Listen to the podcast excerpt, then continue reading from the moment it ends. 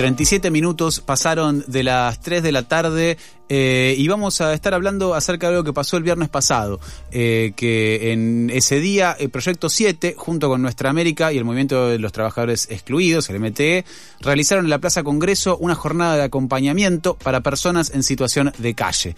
Eh, para charlar sobre eso, estamos en comunicación con Ale Barrera, integrante de Proyecto 7. Hola Ale, ¿cómo estás? Hola, buenas tardes, ¿cómo te va Juan?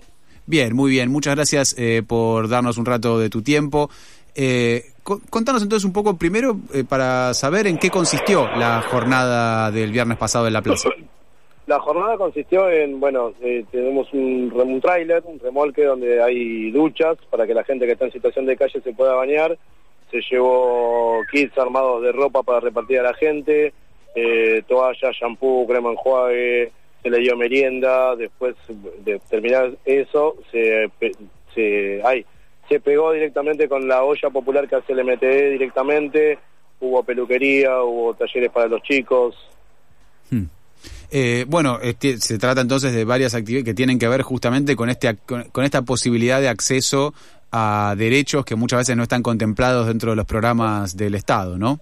Eh, desgraciadamente casi no están contemplados y si están contemplados te ponen muchas exigencias que a veces los, compañeros que están en situación de calle no pueden responder a esas exigencias.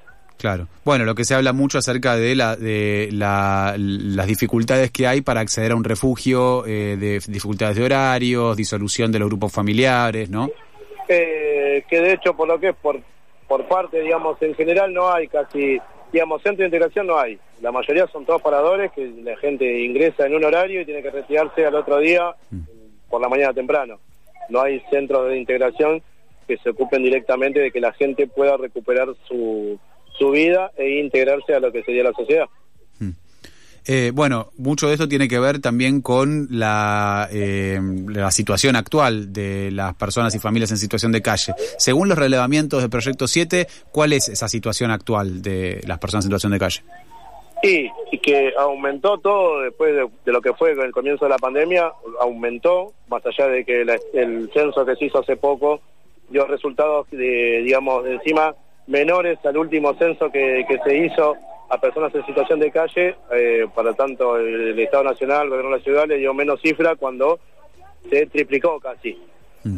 Bueno, es algo que además eh, quienes vivimos en bueno eh, cerca de Congreso o de Constitución o de barrios donde se ve estos últimos dos años se vio mucho ese crecimiento es, es algo visible y bueno mucho tiene que ver también con la, los desalojos, ¿no? Con la cantidad de desalojos. El domingo... de hecho está habiendo muchos desalojos. Eh, ahora se frenó uno en la calle Solís y Pedro Chagüe. Mm. Se logró frenar ese desalojo, pero sí, está habiendo muchos porque cuando fue el tema de la pandemia que no había que pagar los alquileres y no, no había desalojos, ahora de golpe tienen que pagar todo y a la gente se le complica todo eso, no tener trabajo, no tener muchas cosas, eh, se complica todo eso y quiere implementar los desalojos que no, es decir, no, no, no, serían viables.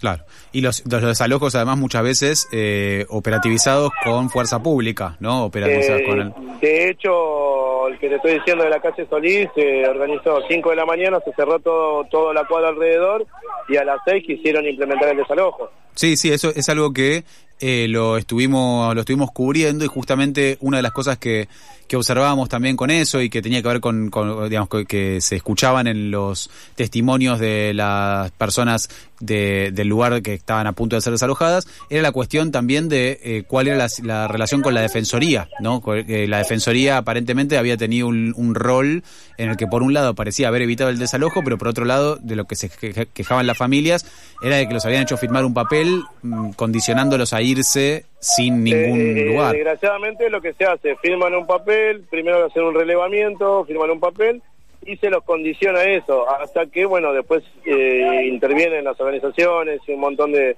de cuestiones más que eh, frenan lograr esto. Sí, se frenan estos desalojos como se logró frenar este de la calle Solís y Pedro Chagüe. ¿Y eh, cuál es el, en el caso de las familias que fueron desalojadas? Hace el, el periodista Martín Suárez, este el domingo pasado, me habló de 691 familias expulsadas en los últimos 20 meses. 691 familias eh, que solicitaron asistencia a la Defensoría, o sea que probablemente son además muchas más. explico, mira, perdón que te interrumpa, mayormente lo que se hace cuando viene el desalojo, a la familia se le dice te damos el famoso subsidio habitacional, Sí, que es de 8 mil pesos, eh, a partir del mes que viene creo que aumenta, pero le ofrecen y le dan todo un año entero, es decir, a esa familia se la cuenta, no sé, serán 800 mil pesos, una cosa así, 80 mil pesos, eh, con eso, ¿qué haces? claro. No Sí. puedes hacer nada. Sí. Entonces la gente muchas veces directamente firma primero sin leer nada, le, le ofrecen una, una suma de dinero que ellos desgraciadamente lo malinterpretan y no les sirve para nada después.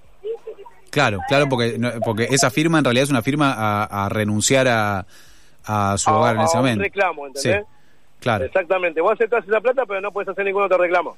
Claro, claro, claro. Y el, el- en, en este sentido, las familias que fueron desalojadas, ¿qué acompañamiento existe para eh, cuando ya, ya ha No, ocurrido? cuando es así, que, que es por parte del gobierno que los hacen firmar y le dan el dinero, no hay ningún acompañamiento Claro, directamente. Cuando es, por ejemplo, que la- las orgas acompañamos o están acompañados por un abogado o algo, ahí sí se les hace un seguimiento y se les asesora de primero no firmar eso, o Claro. leer bien y en las condiciones, y ahí sí se les hace un acompañamiento tanto para pelear por los derechos verdaderos que tienen. claro. Eh, bueno, además de la cuestión de, de hacer de- del derecho eh, a la vivienda, además, hay, hay otros derechos vulnerados eh, eh, para las personas en situación de calle.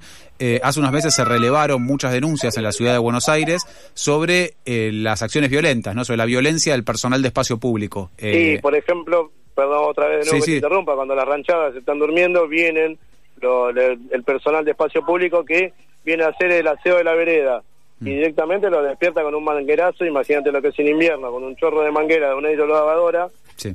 helada, que te levanten así y hay muchas de esas cuestiones también.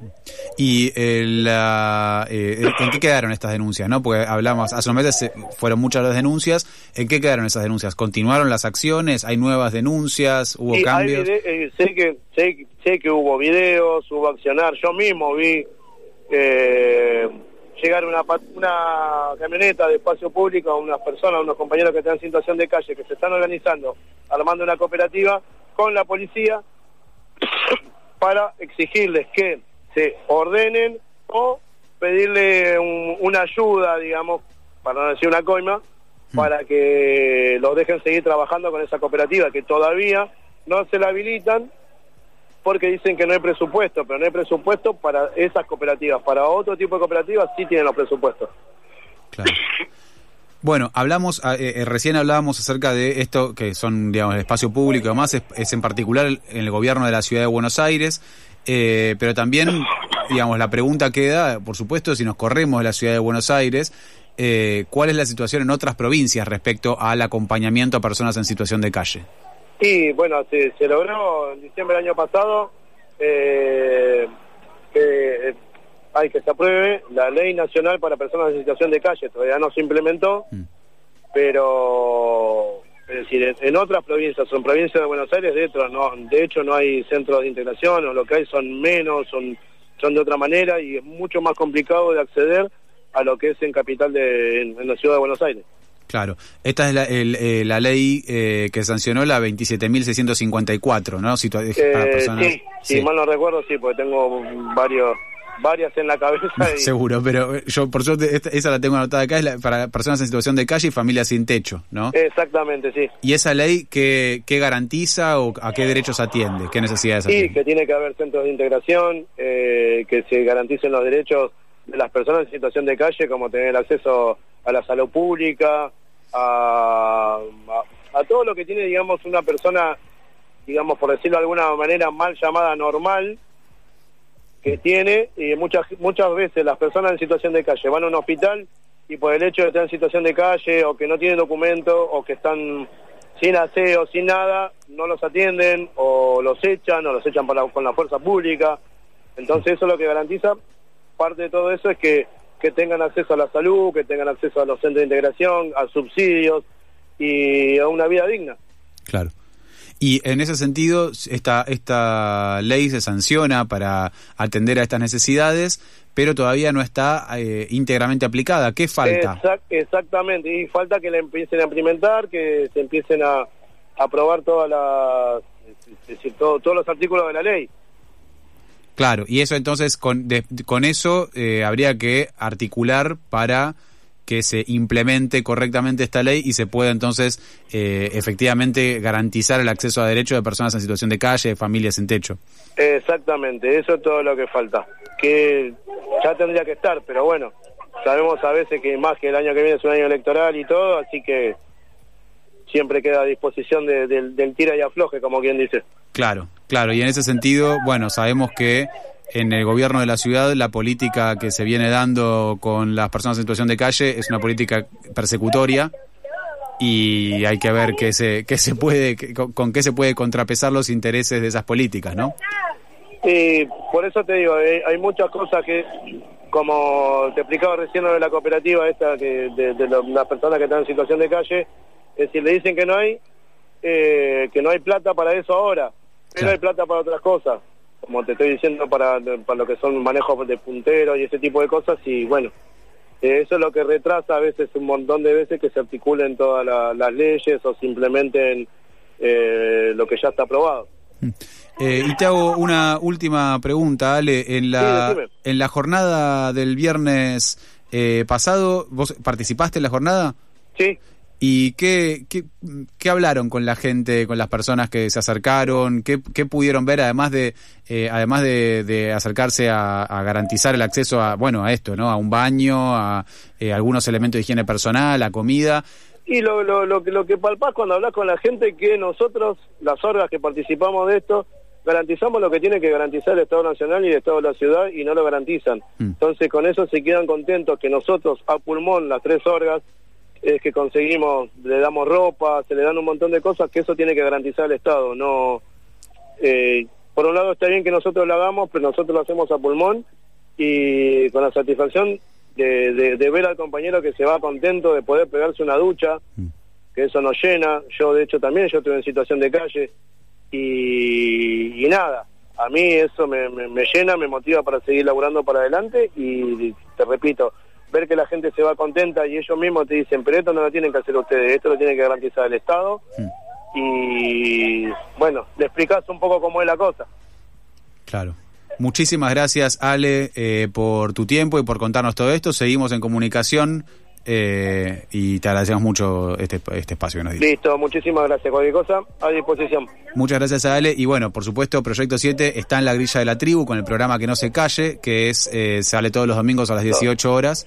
Eh, así que ahí también eh, seguiremos sabiendo eh, sobre cuáles son las novedades también justamente, ¿no? Con la, con la urgencia que tiene la implementación de esta ley, ¿no? Listo, dale, muchísimas gracias, ¿eh?